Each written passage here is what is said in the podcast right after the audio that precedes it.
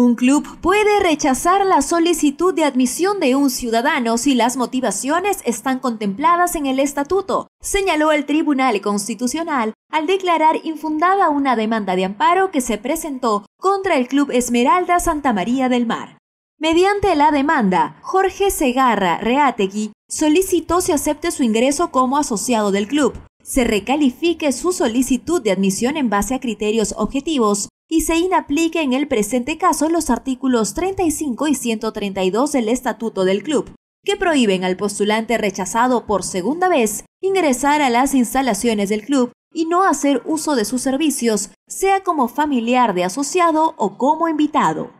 En la sentencia número 731-2021, el colegiado consideró que si bien la solicitud fue rechazada sin expresar ninguna razón y motivo que justifique la decisión adoptada, no se cometió ninguna arbitrariedad, debido a que tal decisión estaba contemplada en las normas estatutarias, por lo que no contraviene en el principio de no discriminación. Además, precisó que no se puede imponer a la asociación una obligación de establecer, a manera de un procedimiento judicial o administrativo, motivaciones que no han sido contempladas en su estatuto.